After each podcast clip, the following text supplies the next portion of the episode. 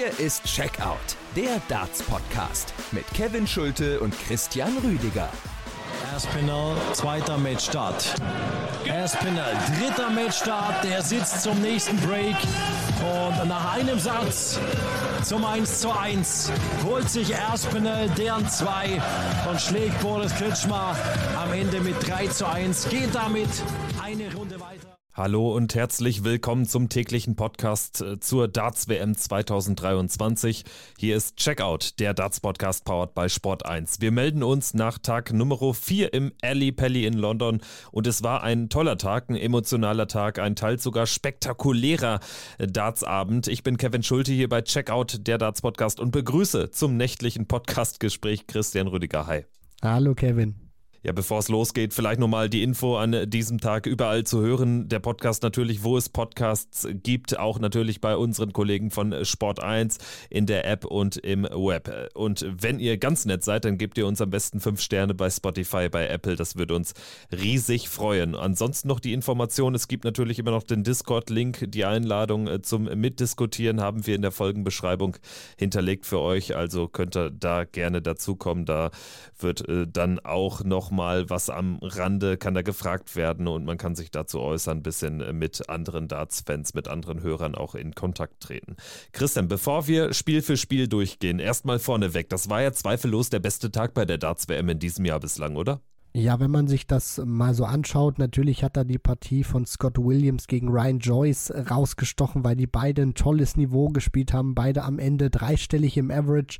Dann Nathan Aspinall, der das auch nicht ganz so leicht hatte gegen Boris Kritschmer, der aber, wie ich finde, trotzdem eine gute Partie gespielt hat. Dann hast du natürlich auch Karis Sedlacek gehabt, der eine Performance an den Tag gelegt hat, die du jetzt so nicht unbedingt äh, prognostizieren konntest. Dann hattest du dieses Jahr auch teilweise kuriose Match zwischen Rasma und Prakash Jiva und dann natürlich auch den Moment von Wladislav Omilchenko, wo es dann emotional wurde.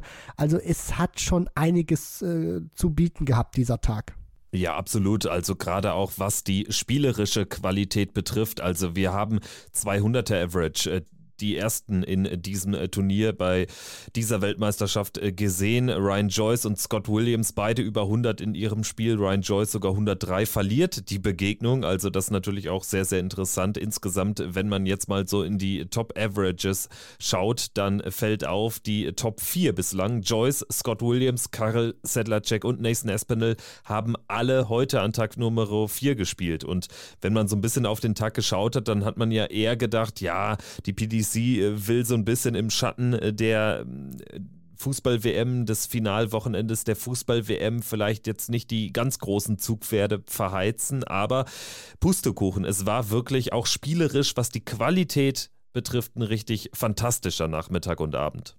Auf jeden Fall. Und das zeigt natürlich auch, dieses Niveau in der Breite ist gewachsen. Wenn du jetzt auch in der ersten Runde, wo die Gesetzten noch nicht mit dabei sind, so eine Partie hast wie Scott Williams, Ryan Joyce, die dann auch wirklich so hervorstechen, dann ist das schon auch letztendlich äh, die logische Konsequenz davon, welche Entwicklung Darts in den vergangenen Jahren genommen hat. Und auf der anderen Seite, weil wir jetzt so ein bisschen über die Headliner gesprochen haben, ist das auch wieder eine Belohnung, finde ich, für Nathan Aspinall, für sein starkes Jahr, was er gespielt hat, dass die PDC sagt, yo, wir setzen den als äh, Hauptattraktion für einen Tag ein, dass der dann sozusagen abends spielen darf. Und ähm, das finde ich dann schon unabhängig davon, was dann an dem Sonntagabend stattgefunden hat oder was davor stattgefunden hat, sozusagen mit dem WM-Finale in Katar, ist das dann auch schon eine Belohnung, wie ich finde, dass er sich wieder ins Rampenlicht mehr gespielt hat für die Berichterstatter, aber natürlich dann auch äh, für die PDC. Und tatsächlich hat er auch eine sehr, sehr gute Leistung gebracht. Also wir haben eben den Matchstart kommentiert von Basti Schwele bei Sport 1 gehört. Wir werden nachher natürlich über seinen Auftritt nochmal on Detail sprechen gegen Boris Kritschmer, aber er hat auch geliefert, das muss man schon sagen. Von daher eine gute Entscheidung der PDC. Wir gehen jetzt aber chronologisch natürlich, wie es gewohnt seid von uns, durch diesen vierten WM-Tag und beginnen bei der Begegnung zwischen Madas Rasma und Prakash Jiva. Prakash Jiva gibt mit 52 40 Jahren hier am Nachmittag, am Mittag sein WM-Debüt, der indische Qualifikant. Er verliert am Ende mit 3 zu 1 gegen Madas Rasma, also das erwartbare Ergebnis. Und trotzdem muss man sagen, Jiva hatte Set-Darts in den ersten drei Sätzen. Also es hätte auch anders ausgehen können. Das war äh, eine Zitterpartie für den Letten. Du sprichst es an, er hatte Setards in den ersten ähm, Sets gehabt, also in den ersten drei Sets, gewinnt dann aber nur einen dieser drei Sätze und da spricht dann natürlich auch äh, gegen. Prakash Jiva und wenn man sich dann auch nochmal so eine Statistik anschaut, 18 Lecks wurden gespielt, Jiva hat in 13 dieser 18 Lecks auf ein Doppel geworfen, konnte letztendlich aber nur sieben davon gewinnen. Also das zeigt natürlich auch, der hat massig viele Chancen gehabt und hat sehr viele liegen lassen und die sind am Ende kostbar gewesen. Madas Rasma, wie er diesen ersten Satz dann noch gewinnt, ich glaube, das weiß er bis jetzt noch nicht, kam schleppend rein und äh, kann das dann noch drehen und selbst dann, als es in diesem dritten, als wir dann im dritten Satz waren und Jiva dann auch mit äh, 2 zu 1 geführt hat, kann er das trotzdem nicht über die Ziellinie bringen. Dann erwacht Madas Rasma, finde ich, auch nochmal so ein bisschen und kann dann fünf Lecks in Folge ziehen und zieht dann äh, ja in die zweite Runde ein. Also Rasma setzt sich durch auf dem Papier. Der Favorit ist dann auch durchgegangen. Nur wenn man die Partie sich anschaut, dann muss man schon feststellen, er hat auch hier und da wirklich richtig Muzzle gehabt, dass Jiva auf die Doppel mehr oder weniger in wichtigen Momenten nahezu immer versagt hat. Und der ganz entscheidende Moment, der dann die entscheidende Richtung vorgegeben hat, war dann eben der dritte Satz, als Jiva dann erneut ein Setup auslässt, äh, Rasma diesen Satz ziehen kann zur 2 zu 1 Führung und dann im vierten Satz, so ehrlich muss man dann auch sein, keine Probleme mehr hat. Also da war dann die Luft beim indischen Qualifikanten raus. Für Madas Rasma bedeutet das, es geht in Runde 2 nun gegen Gary Anderson, das Spiel, über das wir auch schon viel gesagt haben. Wenn er da tatsächlich Anderson stürzen sollte, dann wäre es doch nach diesem Auftritt dann noch eine größere Sensation, als wir bislang gedacht haben. Also er muss sich deutlich steigern, wird das aber sicherlich auch tun, denn es ist natürlich dann ein ganz anderes Spiel für Madas Rasma. Gut, also Rasma mit dem 3 zu 1 Erfolg hier früh am Tag. Danach ging es weiter mit Karel Sedlacek gegen Raymond Smith. Raymond Smith, der im Vorjahr sensationell das Achtelfinale erreicht hatte, kann das in diesem Jahr nicht bestätigen, dieses tolle Ergebnis. Er scheidet aus gegen den Tschechen mit 0 zu 3 in den Sätzen, allerdings zwei Sätze, Satz 1 und Satz 3 erst im Decider entschieden und Raymond Smith spielt einen stabilen 92er Average, Sedlacek aber 98 und das liegt am Ende an der brutal starken Doppelstatistik, die zugunsten von Sedlacek ausschlägt. 60 Prozent gegenüber 22 Prozent. Das hat den Unterschied gemacht in einem insgesamt sehr guten Spiel. Und wenn man sich das auch mal anschaut, die Sätze 1 und 3 gingen jeweils über die volle Distanz und Raymond Smith hat in diesen beiden Sätzen auch Set-Darts gehabt und äh, konnte die dann auch nicht nutzen. Also er hat zumindest die Möglichkeit dann auch gehabt, das dann noch vom Ergebnis her enger zu gestalten, soll jetzt aber auch überhaupt nicht in keinster Weise die Leistung von Karel Sedlacek schmälern, der hier 98,7 im Average spielt. Also das war ein hervorragendes Match von Evil Charlie, was er da an den Tag gelegt hat und was ich noch beeindruckender finde. Ich meine, wir wissen alle, dass er richtig gut spielen kann, dass er auch äh, größere Spieler ärgern kann.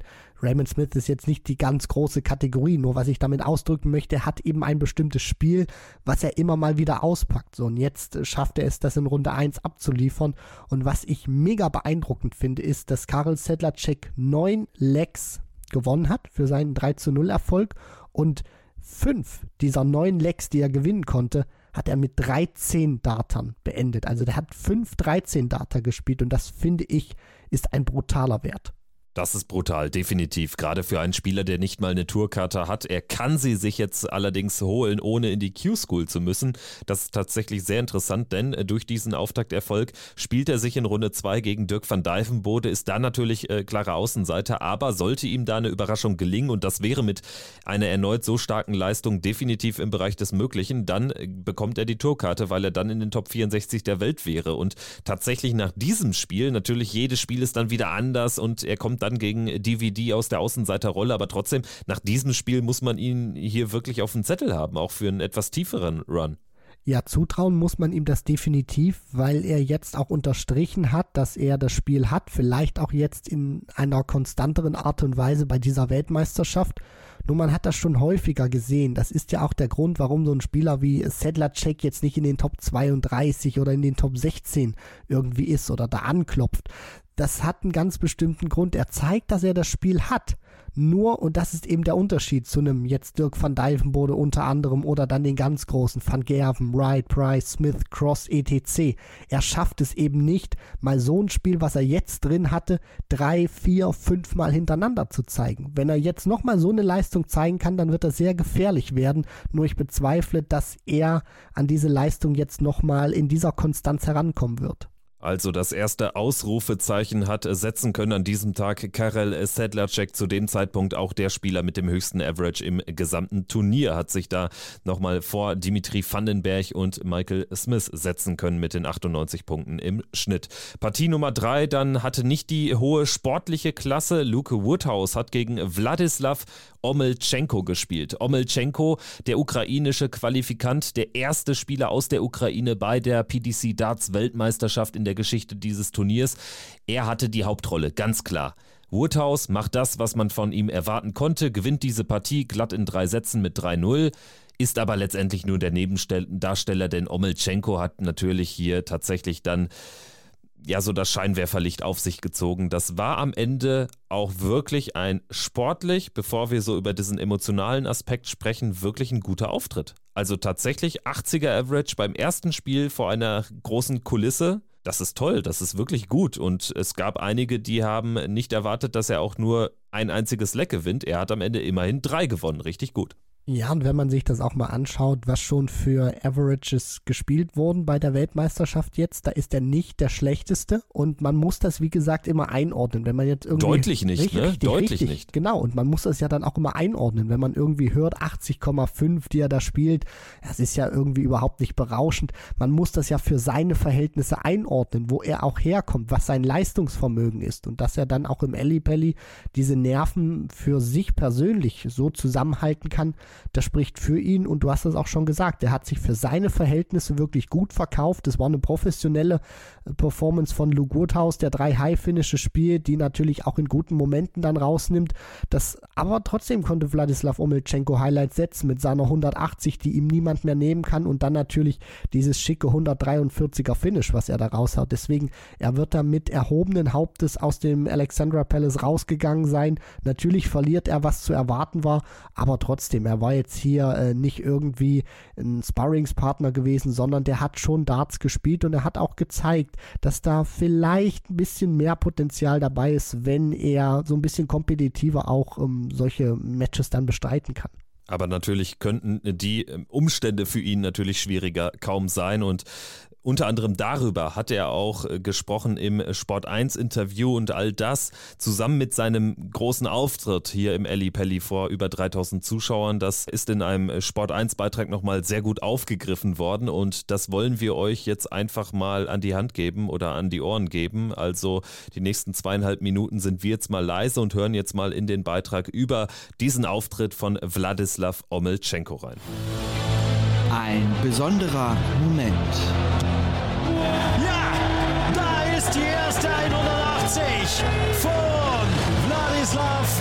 Omelchenko. Omelchenko ist nicht nur der erste Ukrainer bei der Darts-WM, sein Debüt im Ellipelli eine Gänsehautgeschichte. Це жахіття, мабуть, ніхто в світі Es ist schrecklich, was uns in der Ukraine gerade widerfährt. Das wünsche ich keinem Land. Dafür gibt es keine Worte. Der Krieg ist so schmerzhaft, angsteinflößend. Die Solidarität mit Omelchenko und seinen Landsleuten spürbar beim Walk-On. Ladies and gentlemen, would you please welcome Vladislav Omelchenko! Wenn ich Haare hätte, sie hätten mir sicher zu Berge gestanden. So eine große Bühne ist auch stressig, klar. Ich bin dann einfach losgelaufen.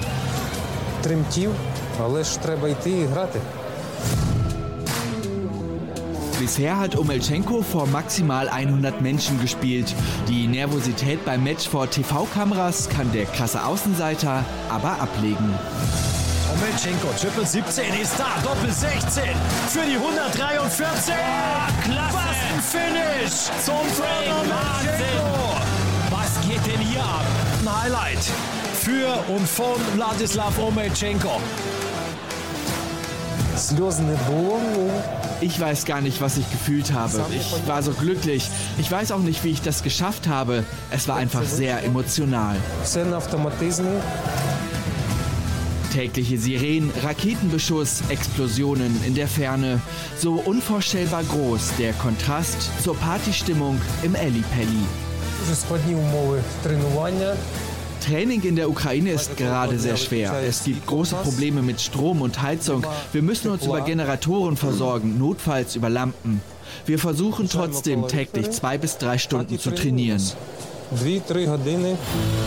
Die 0 zu 3 Niederlage gegen Woodhouse verkommt zur Randnotiz. Die bloße Teilnahme an der Darts-WM ist ein großer Erfolg für Wladislav Omelchenko. Das ist Darts-Geschichte. Das war mein großer Traum, der wahr geworden ist. Meine ganze Familie hat mir Mut zugesprochen, es durchzuziehen.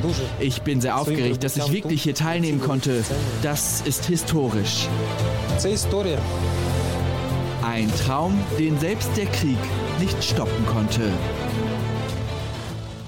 Ja, also ich denke, das äh, fasst den Tag von Wladislav Omelchenko perfekt zusammen. Es war ein sehr emotionaler Tag, ein toller Tag sicherlich für ihn in einer extrem schwierigen Zeit. Und äh, von mir muss ich einfach sagen, äh, bleibt da nichts als Respekt übrig. Das war richtig, richtig gut.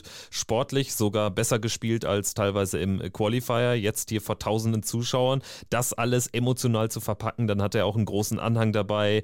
Ähm, die ukrainische Flagge war allgegenwärtig. Der Support von den Zuschauern auch sehr, sehr groß. Also dann auch im Interview mit, mit äh, Jana Wosnitzer äh, zu sehen. Also das hat ihn schon sehr, sehr beschäftigt und ähm, auch ähm, ja fast schon zu Tränen gerührt. Also wirklich auch ein sehr, sehr gutes Interview. Wir können ja auch das nochmal hier in ähm, die Shownotes packen. Also das lohnt sich wirklich im Nachgang nochmal anzuschauen. Wirklich, ähm, ja, sehr emotional tatsächlich. Ja, das ist ja auch für ihn ein wirklich berührender und bewegender Moment gewesen mit all dem schrecklichen Dingen, die da aktuell passieren und diesen unmenschlichen Dingen, die auch er und sein Land erleben muss und dass er dann natürlich auch so ein Stück weit der Repräsentant dann ist und auch dieses Symbol Hoffnung verkörpert, wenn er da auf die Bühne geht und die Fans wie eine Wand hinter ihm stehen. Das ist wirklich schon äh, wunderschön gewesen, das auch zu sehen. Und was ich auch noch ganz toll finde, ist, dass wir dann auch über einen sportlichen Aspekt dann auch sprechen können, weil er doch das ein oder andere Highlight gesetzt hat. Und ja, das ist einfach auch so ein, so ein Spieler jetzt, wo ich, wo ich mir auch denke, okay, was, was wäre denn jetzt, wenn der wirklich irgendwann, und das hoffe ich natürlich auch unter ganz normalen Bedingungen, trainieren kann und dann eben nicht nur zwei, drei Stunden, sondern vielleicht auch mal vier, fünf, wo äh, er dann noch sein Niveau ähm, hinschrauben kann, ohne jetzt ganz große Luftschlösser zu bauen. Er hat einen wunderbaren Eindruck hinterlassen und ja, vielleicht kommt er nochmal wieder. Also vielleicht gibt es im nächsten Jahr wieder den ukrainischen Qualifier, weiß man nicht. Nur ich äh, habe jetzt nichts dagegen, wenn er äh, nochmal im Ellipelli auftauchen sollte und nochmal ähm, ja, dort Darts wirft. Ja, zumal er ja wirklich jetzt äh, darauf auch aufbauen kann, auf einem 80er Average. Das ist wirklich stabil fürs erste Mal. Und wir haben, ja, was sind es, sechs, sieben, acht Spieler in diesem Jahr alleine schon gesehen, die unter 80 gescored haben. Also wirklich sehr, sehr passabel. Und für die PDC am Ende auch eine gelungene Geschichte, muss man auch sagen. Viele haben geungt, ach, ähm, das ist jetzt hier so eine, so eine Marketinggeschichte. Natürlich profitiert die PDC jetzt auch von diesen Bildern, von diesen Momenten, ist doch klar. Aber es profitiert auch ein Spieler aus einem Land, was angegriffen wird seit Monaten, seit fast einem Jahr. Und er hat eben sportlich auch noch ähm, deutlich mehr gezeigt, als man erwarten konnte. Gut, wir machen jetzt weiter mit dem ersten Zweitrunden-Match an Tag Nummer 4. Es war die Begegnung zwischen Damon Hatter und Adrian Lewis. Ist natürlich jetzt ein maximaler Cut, aber wir müssen jetzt natürlich dann auch weiter im Turnier gehen. Damon Hatter schlägt Jackpot Adrian Lewis, den ex-zweifachen Weltmeister, mit 3 zu 0 in den Sätzen 3 3-1, 3-2, 3-1 waren die Leck-Resultate. Hätte am Ende der hochverdiente Sieger, 96er Average, spielt deutlich äh, stabiler und besser als zuletzt auf äh, den großen Bühnen und Lewis völlig enttäuschend. Das war nicht nur enttäuschend, es war richtig schlecht. So klar muss ich das jetzt mal sagen. Ja, da übertreibst du auch nicht, wenn du jetzt das Wort schlecht verwendest, denn wenn man mal statistisch bleibt, dann ist das der schlechteste Auftritt von Jackpot Adrian Lewis im Ellipelli gewesen. Also sein äh, niedrigster Average, den er bis dahin gespielt hat, in London waren 83,14 und jetzt spielt er 82,96 und das war einfach so eine Vorstellung, die war kompletter Käse. Und da hat man auch gesehen, dass Lewis zwar immer wieder auch äh, gute Matches und auch gute Turniere drin hatte in 2022, nur dass ihm komplett so eine gewisse Art von Konstanz auch abhanden gekommen ist. Also er spielt wirklich ein gutes Match gegen Daniel Larsson, nur er kann das nicht mal im Ansatz irgendwie bestätigen. Also ich glaube nicht, dass diese Leistung gegen Larsson gereicht hätte, um Hetter zu schlagen, weil der so drauf war, dass er da auch noch ein bisschen was äh, hätte draufpacken können auf sein eigenes Spiel, der Australier. Nur was eben auffällt, dass Lewis sich in keinster Weise wehren konnte und wenn dann auch mal nichts läuft bei ihm, dann ist das Hanebüchen und teilweise haarsträubend, was er da spielt. Also so viele Fehler in die 5 und in die 1, der hat ja teilweise gar nichts mehr getroffen. Da, da wirft er oben in die 5, geht dann runter auf die 19, da wackelt der sich dann rein in die 3, dann will er nochmal auf die 18 spielen, dann geht er in die 1 rein oder in die 4. Also das sind wirklich auch Phasen, die er drin hat in seinem Spiel, wo absolut überhaupt nichts mehr geht. Und das finde ich wirklich sehr sorgenvoll, weil man immer wieder darüber spricht, ja, vielleicht kann er noch mal ein Stück weit dieses Comeback einläuten. Aber wenn der solche Fehler drin hat, dann kriegst du auch keine Konstanz rein.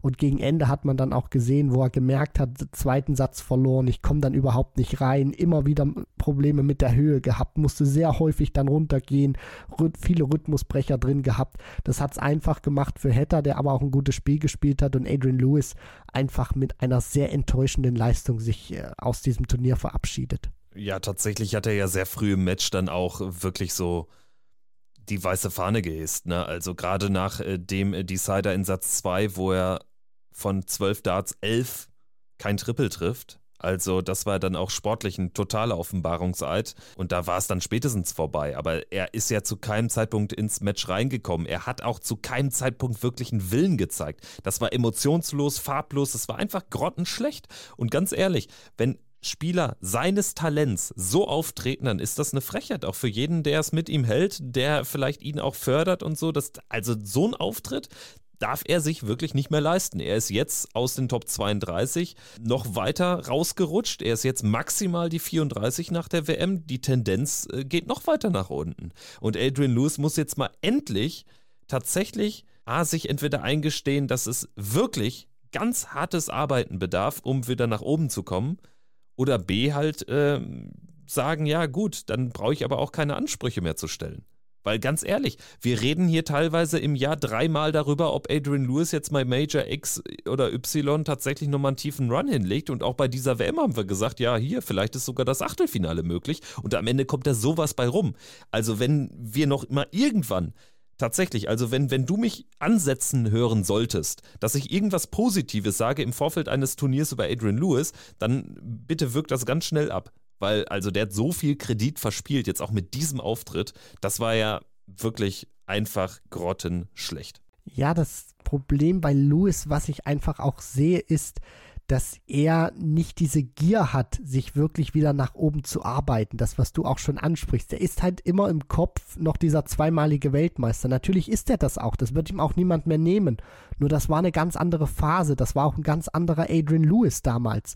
Und ich glaube einfach, dass er nicht realisiert, dass er sich nicht einfach mal mit einem guten Turnier wieder rausspielen kann oder dass ein gutes Turnier nicht einfach von alleine kommt. So habe ich immer Adrian Lewis auch wahrgenommen jetzt in den vergangenen Jahren, dass er sich immer wieder denkt, ja, irgendwann wird schon mal wieder so ein gutes Turnier kommen, entweder auf der European Tour oder vor TV-Kameras und dann bin ich wieder da. Aber so einfach ist das eben nicht. Da ist die Qualität auch zu brutal vom Rest. Wenn du andere Spieler siehst, die nicht das Talent haben, was Adrian Lewis besitzt. Nur die machen das eben wett, weil sie gierig sind, weil sie gallig sind, weil sie auch wirklich kratzen, beißen und diese Dinger auch einfach gewinnen wollen.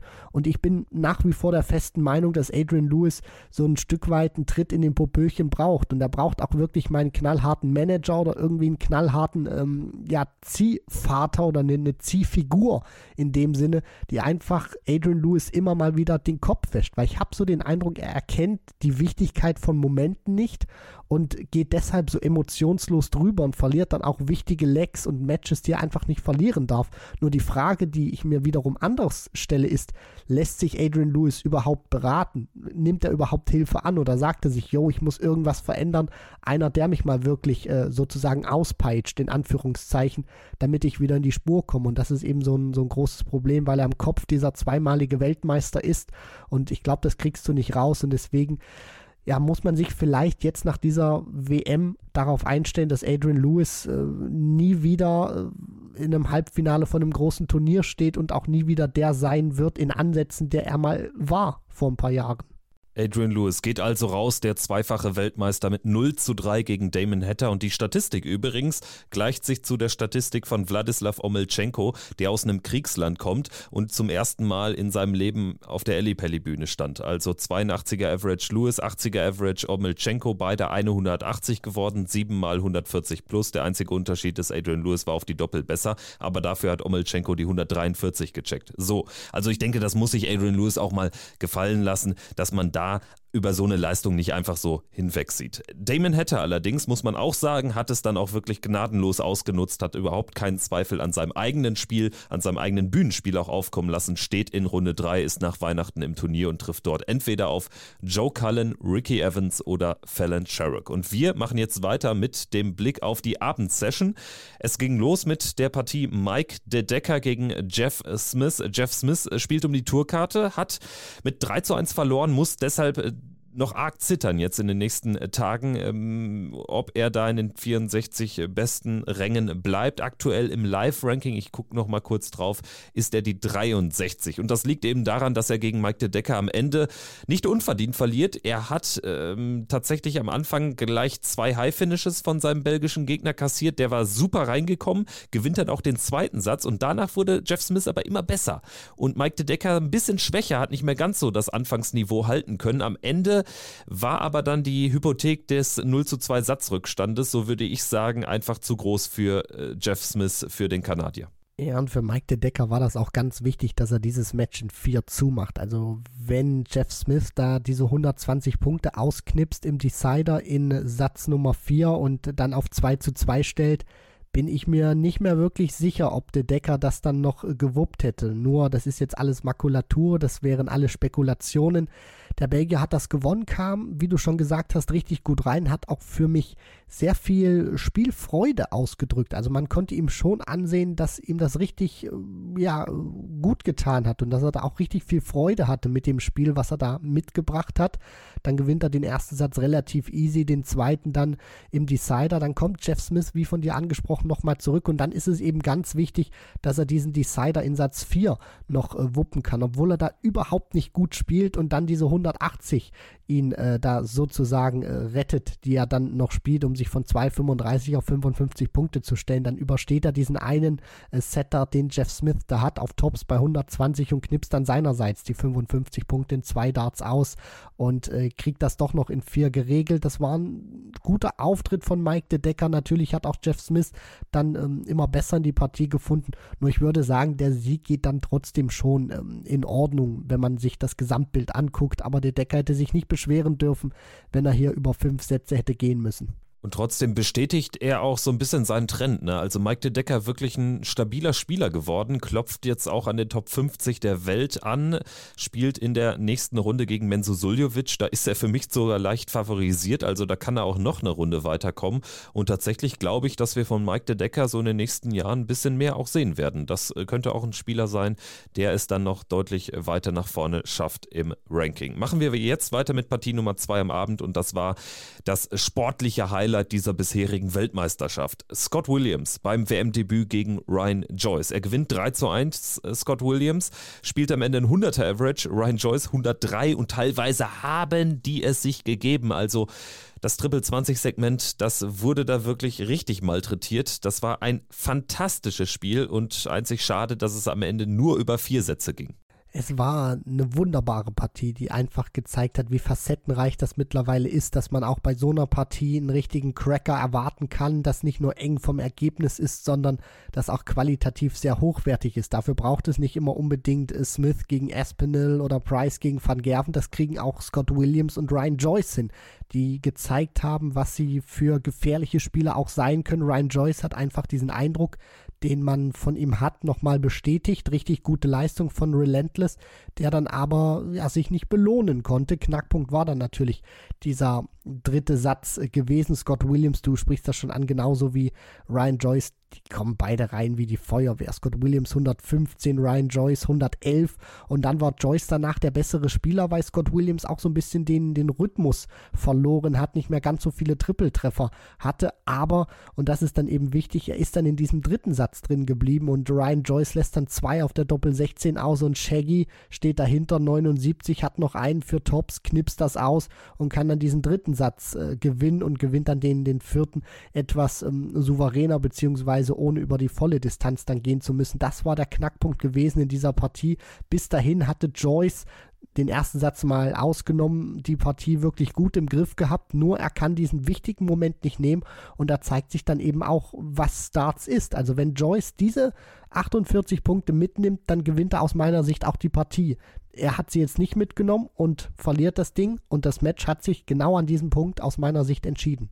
Und tatsächlich im Verhältnis zu anderen Partien, die wir jetzt auch in der Frühphase dieses Turniers gesehen haben, fast ein anderer Sport. Ne? Also 17 Mal die 180 von beiden Spielern insgesamt. Ein 164er Checkout haben wir zum Satzgewinn von Scott Williams gesehen. Bislang das höchste Finish äh, zusammen mit Dimitri Vandenberg, der ja die 164 gelöscht hatte. 55 Prozent auf die Doppel auch von Shaggy und dann auch die pure Dramatik, dann vor allen Dingen in Satz 3, der eben dann auch richtungweisend war. In Satz 4 war dann Scott Williams äh, dann einfach zur Stelle und hat diesen Satzgewinn vergolden können mit seinem Erfolg und mit dem Einzug in die zweite Runde. Und da geht geht's gegen Rob Cross. Wir hatten ja im Vorfeld schon wirklich mit Argus-Augen auf die Partie Williams-Joyce geschaut, weil wir gesagt haben, egal wer da durchkommt, das wird eine richtig hohe Hürde für Rob Cross. Und ich würde sagen, ja, ob ihm jetzt die Knie schlottern, weiß ich nicht. Auf jeden Fall gibt es aber Spieler, die deutlich entspannter in die zweite Runde gehen können als äh, Voltage Rob Cross.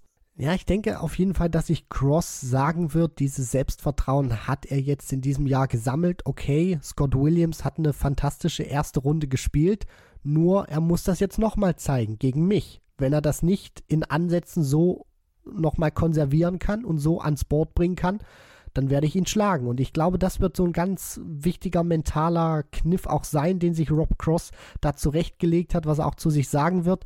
Denn das wird auch diese große Frage sein. Ich denke nicht, dass Cross hier irgendwie so eine, so eine Auftaktpartie spielt, wo er dann mit 98, äh, mit, mit 88, 89 irgendwie in diesem Match durch die Gegend läuft, sondern der wird schon ein Grundniveau an den Tag legen. Mitte 90 kann ich mir gut vorstellen.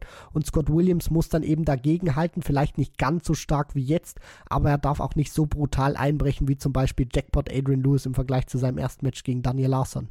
Rob Cross gegen Scott Williams. Die Partie findet statt am 23. Dezember, also am Freitag und äh, sogar am Nachmittag. Also wirklich ein absoluter Showstealer könnte das werden. Rob Cross gegen Scott Williams in der zweiten WM-Runde. Machen wir weiter mit Partie Nummer 3 am Abend. Es war das nordamerikanische Duell zwischen dem Kanadier Matt Campbell und dem US-Amerikaner Danny Baggish. Am Ende gewinnt Baggish die Partie, vielleicht etwas überraschend. Ich hatte ja ein gutes Gefühl bei ihm und er hat ähm, mich äh, tatsächlich darin darin bestätigt. Er gewinnt sogar 3 zu 0 in den Sätzen. Auch hier aber analog vielleicht auch zu Rasma gegen Jiva, wo Rasma auch zwei Sätze seines Kontrahenten klauen kann, obwohl der ähm, Setdarts hat, war es hier ähnlich. Also Baggish kommt toll rein, gewinnt den ersten Satz, kann sich da sogar zwischenzeitlich leisten, die 116 Punkte Rest zu überwerfen. Campbell verpasst dann aber ein Setdart in Satz 2 und sogar fünf Setdarts in Satz 3. Also mit 0-3 darf der Kanadier, der Ginger Ninja, hier nicht rausgehen. Nein, das normalerweise nicht, wenn er seine Möglichkeiten nutzt. Das hat er jetzt in dem Fall nicht getan und dann wirst du im Darts oder kannst du im Darts auch brutal bestraft werden. Und das wurde an diesem Tag auch, ähm, hat sich in die Tat umgesetzt von Danny Baggish, der auch dann sehr konsequent war, wie ich finde, beziehungsweise konsequenter, als man das jetzt äh, gekannt hat von ihm in der ähm, Vergangenheit. Spielt er auch zwei gute High-Finish, wie ich finde, auch nicht zu unpassenden Momenten. Hat eine wirklich sehr passable Doppelquote, um das mal so auszudrücken, mit 45 Prozent. Also das waren dann auch Bausteine in seinem Match gewesen, die dazu geführt haben, dass er diese Partie dann mit 3 zu 0 gewinnen konnte. Zweimal ein entscheidendes Leck gewinnt gegen Matt Campbell und somit 3 zu 0 in die zweite Runde einzieht und jetzt auch sehr viel Selbstvertrauen gesammelt hat. Das war ein guter Auftritt, gutes Ergebnis aus seiner Sicht und äh, das wird Danny Baggish, glaube ich, jetzt auch noch mal ein bisschen stärker machen. Und er hat mich auch darin bestätigt, dass er ein guter Bühnenspieler ist. Also tatsächlich auf der Proto jetzt in den zwei Tourcard-Jahren zuletzt nicht viel gezeigt, aber im Ellipelli spielt er regelmäßig gut. Also hat jetzt die dritte WM-Teilnahme und ist zum dritten Mal durch die erste Runde gekommen. Hat jetzt natürlich auch die Chance, zum zweiten Mal dann noch einen weiteren Schritt zu gehen. Er hat ja auch schon mal Adrian Lewis geschlagen, ist damals gegen Glenn Durant dann erst in Runde 3 raus. Und die Runde 3, die ist auch diesmal möglich, denn sein nächster Gegner ist am Mittwochabend Mervyn King und der hat keine gute Form. Also wenn er das zeigen kann aus dem Campbell-Match, dann ist da auch wirklich noch mehr möglich für Danny Baggish. Um für die Tourkarte noch eine Rolle zu spielen, müsste er allerdings sogar noch mindestens zwei Spiele gewinnen. Also das wird sich vermutlich am Ende nicht ausgehen. Wir machen jetzt weiter mit dem letzten Spiel des Tages und das war die Begegnung zwischen Nathan Aspinall und Boris Kritschmer. Wir hatten eingangs in der Folge hier den Matchstart gehört von Nathan Aspinall, der es am Ende souverän löst, aber anfangs wirklich Probleme hatte. Den ersten Satz, den darf er eigentlich nicht mehr gewinnen, da Kritschmer wirklich mit vielen verpassten Doppeln im zweiten äh, Set äh, gewinnt Kritschmer dann den Decider und Satz 3, da haben wir dann so ja die neuralgische Situation, würde ich sagen, als sich Boris Kritschmer verrechnet. Ja, er überwirft sich da bei diesen 104 Punkten, löst da alles über die 18, also spielt er sozusagen ein Shanghai über die 18, obwohl der letzte dann, also der Dart aufs Doppel auf die Doppel 16 hätte gehen müssen und nicht auf die Doppel 18, nachdem er zuvor Triple 18 und Single 18 trifft. Und dann ist er da vom Kopf auch nicht mehr so drin gewesen und so fokussiert gewesen, dass er Nathan Aspinall noch wirklich konkurrenzfähig war. Und ich glaube, das war auch genau dieser Tropfen, der das fast dann auch zum Überlaufen gebracht hat, weil es ist ja nicht nur diese 104 gewesen, sondern es war auch davor schon eine Menge, wo Boris Kritschmer sich sagt, Mensch, das muss ich doch einfach mitnehmen und ich kann den Aspinall hier heute schlagen, auch wenn der vom Average natürlich äh, sechs Punkte besser gespielt hat. Nur wenn man sich diesen ersten Satz anguckt, was du schon gesagt hast, den Aspinall normalerweise nicht gewinnen darf, weil Kritschmer Set Darts hat, dann äh, geht diese Partie auch in eine ganz andere Richtung. Dann geht er mit 1-0 in Führung, dann weiß man auch, Satz 2 hat er sich da jetzt geholt. Also das wäre auch richtig äh, schwierig gewesen dann für Aspinall. Für den war das sehr wichtig, dass er noch diesen ersten Satz gewinnen konnte. Und Boris Kritschmer hat einfach zu viel liegen lassen. Und ich glaube, diese Summe an verpassten Möglichkeiten plus das Verrechnen, das hat ihn am Ende gebrochen, auch mental. Und deswegen konnte Aspinall dann hinten raus spielerisch noch mal ein bisschen mehr überzeugen als in der Anfangsphase. Und er hat einmal mehr auch kämpferisch überzeugt, würde ich ganz klar betonen. Also auch wieder so ein typisches Aspinall-Match. Der ist wirklich gemacht für solche Partien auch. Ich finde ihn auch immer so schön positiv tatsächlich. Er hat ja dann auch wirklich sehr exaltiert dann auch die Satzgewinne bejubelt, diese neuralgischen Punkte, den Decider im ersten Satz, dann äh, das vierte Leck im, im dritten Satz, dass er sich klauen kann. Also das hat mir sehr gut gefallen und gibt mir das Gefühl, was ich auch vor dem Turnier statt hatte, dass Nathan Espel schwer zu schlagen sein wird. Und das gilt auch für seine zweite Partie dann nach Weihnachten, wenn es gegen Kellen Ritz oder, und das halte ich für ein bisschen wahrscheinlicher, gegen Josh Rock gehen sollte. Wenn es zu dieser Partie kommt, ganz kurz, Christian, dann freuen wir uns aber mal sowas von da drauf und dann gibt es keine Entschuldigung dafür, dass man diese Partie nicht guckt. Also da muss man dabei sein. Espinel gegen Rock wäre ein absoluter Showstealer in einer möglichen dritten Runde bei dieser WM ich lasse mich ja sonst selten zu solchen Sätzen hinreißen, weil ich auch so von diesen Phrasen nicht immer wirklich viel halte. Nur an dieser Stelle möchte ich es mal nehmen. Wer sich das Match nicht angucken würde, der hat den Dartsport nie geliebt und wird ihn auch nie lieben. Weil ich denke, dass so eine Partie, wir können schon mal festhalten, es wird eine schnelle Partie werden. Da Espinel sich jetzt durchgesetzt hat, seine Hausaufgaben gemacht hat und egal wer es dann wird, Ritz oder Rock, es wird ein schneller Gegner für Espinel, es wird ein schneller Rhythmus und dann kann sich das auch hochschaukeln. Wenn man jetzt die Form betrachtet, Aspinall und Rock wäre natürlich das absolute Traummatch, was man sich da jetzt rauspicken könnte. Und das wäre natürlich geil, das wäre klasse, wenn die beiden aufeinandertreffen würden. Und ich finde jetzt auch, dass Aspinall so ein bisschen besser drin ist als bei den vergangenen zwei Weltmeisterschaften, wo er zwar seine Auftakthürde nehmen konnte, aber da spielerisch nicht wirklich überzeugt hat. Mehr Kampf als äh, mehr Krampf und äh, Kampf anstatt äh, spielerische Qualität. Jetzt war das schon ein bisschen anders mit knapp 98 Punkten. Also wir können uns freuen. Aspinall steht schon in Runde 3 und jetzt warten wir nur, nur darauf. Ritz oder Rock. Und neben Damon Hatter also auch Nathan Espinel, der zweite Gesetzte an diesem vierten WM-Tag. Eine Runde weiter, bislang weiterhin nur Daryl Gurney aus der Riege der Gesetzten ausgeschieden. Aber da müssen ja jetzt auch noch einige ran an den nächsten Tagen. Und über den nächsten Tag, über den heutigen Montag, den fünften WM-Tag, wollen wir jetzt nochmal kurz sprechen, wie wir das natürlich jetzt hier Tag ein, Tag aus machen. Und wir gehen einfach auch hier mal äh, Partie für Partie ganz kurz durch.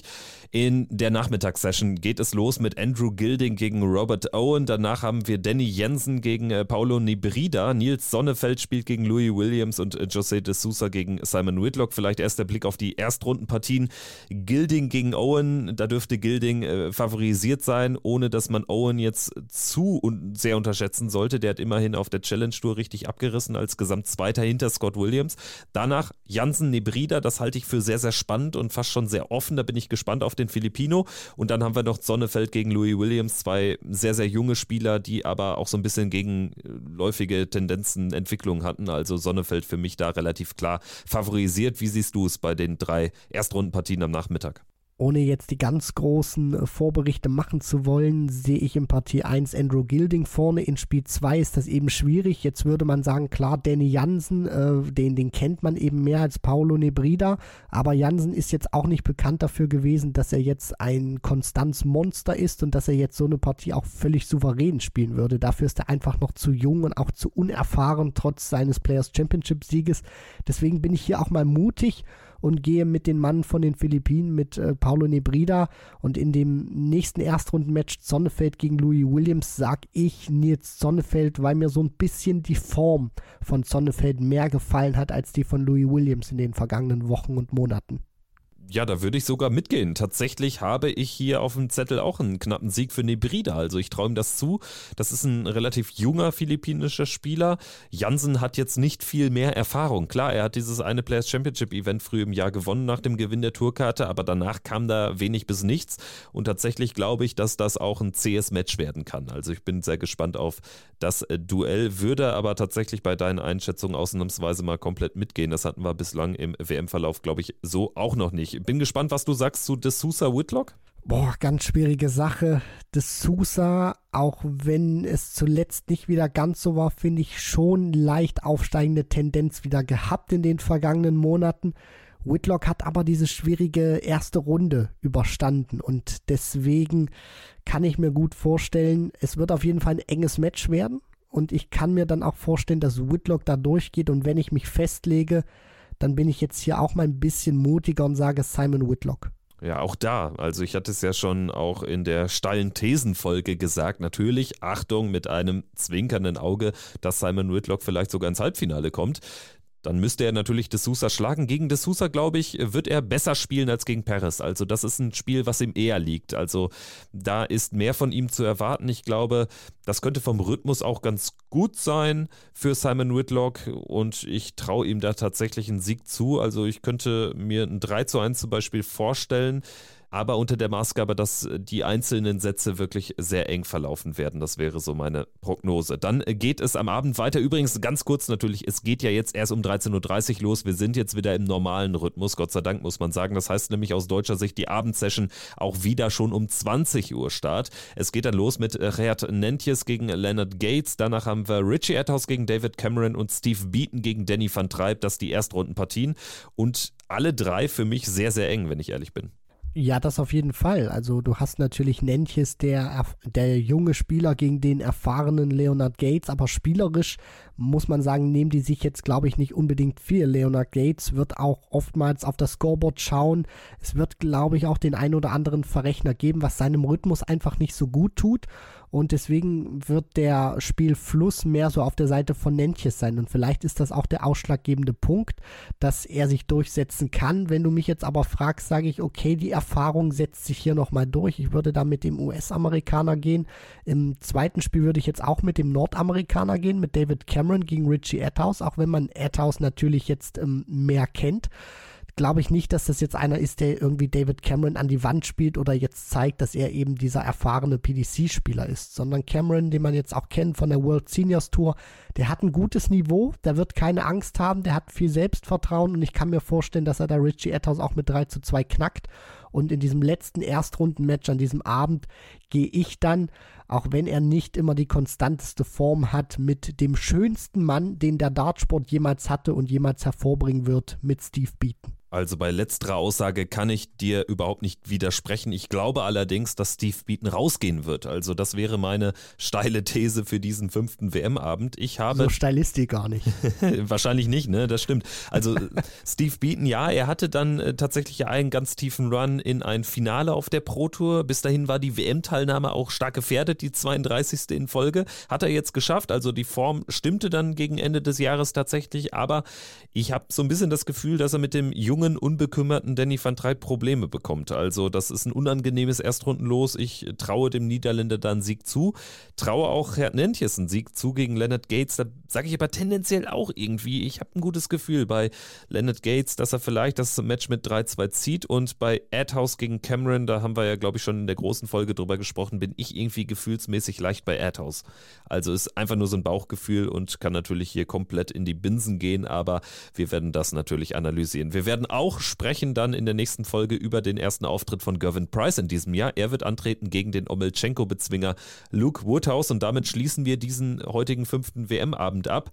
Ist da irgendwie Price in irgendeiner Art und Weise gefährdet? Ich kann es mir nur ganz schwer vorstellen, um nicht zu sagen gar nicht. Ja, so sehe ich das auch. Ich halte das für sehr, sehr ausgeschlossen, dass Gervin Price hier in irgendeiner Art und Weise gefährdet ist, rauszugehen gegen Luke Woodhouse, gerade weil er eben bei den Players Championship Finals der Generalprobe überhaupt nicht äh, gut gespielt hat, dann auch vom Ergebnis her, der ist jetzt wirklich drauf und dran, auch vom Mindset her kann ich mir das sehr gut vorstellen. Der wird glühen, wenn er auf die Bühne geht, der will ein Statement setzen, der will nicht nur gewinnen, der will gut spielen und auch allen zeigen, ich bin derjenige, der sich in diesem Jahr den Titel holt. Und der ist jetzt der dritte große nach Smith und Wright, den wir sehen werden und da können wir dann auch schon mal sicherlich so eine kleine Formanalyse machen, wer hat sich denn bislang am besten präsentiert oder kann man das vielleicht schon einordnen, nur ich sehe hier überhaupt keine Gefahr, dass Price in irgendeiner Art und Weise rausgeht. Aus neutraler Sicht sehe ich vielleicht eher die Gefahr, dass es wieder eine ganz klare Geschichte zugunsten des Top-Favoriten wird, wie das schon bei Wright am ersten Abend und wie das bei Michael Smith der Fall war. Also das halte ich auch im Bereich des Möglichen. Luke Woodhouse muss einen der ersten beiden Sätze gewinnen, ansonsten äh, wird er dann auch den dritten ganz klar abgeben und ansonsten hat er überhaupt keine Chance. Ich weiß nicht, ob es vielleicht so ein bisschen so einen O'Connor-Moment geben kann. O'Connor, der Price schon mal fast geschlagen hätte in dieser äh, zweiten WM-Runde, aber irgendwie, ne, sehe ich nicht bei Luke Woodhouse. Dafür kam mir von Luke Woodhouse auch ein bisschen zu wenig Positives tatsächlich so in den letzten ein, zwei Jahren. Gut, dann würde ich sagen, am Ende sind wir nochmal uns einig geworden, was äh, das Match von Gervin Price betrifft. Für euch da draußen, euch liebe Hörerinnen und Hörer, gilt natürlich weiterhin dranbleiben. Wir melden uns in gut 24 Stunden wieder dann mit der Analyse zu WM-Tag Nummer 5. Äh, das war jetzt hier heute eine sehr emotionale Folge, schrittweise stellenweise natürlich nach dem äh, Debüt des Ukrainers im Ali Pelli. Das war aber auch eine Folge, wo wir erstmals jetzt so in diesem Turnier wirklich über dann auch die, die Monster-Matches gesprochen haben. Stichwort Williams gegen Joyce. Richtig, und die werden jetzt im weiteren Turnierverlauf dann auch sich häufen, beziehungsweise wir werden mehr Spieler sehen mit 100 plus Averages, weil die Qualität dann auch einfach gegen oder mit Verlauf des Turnieres dann höher wird. Deswegen die WM läuft jetzt auch so qualitativ ein bisschen mehr an und man kann sich jetzt in den kommenden Tagen und dann natürlich auch äh, ja eineinhalb Wochen auf sehr viel Darts und hohes qualitatives Darts einstellen. Christian, danke dir für die heutige Folge. Hat wie immer Spaß gemacht und dann würde ich sagen, bis morgen. Macht's gut. Ciao, ciao. Ciao.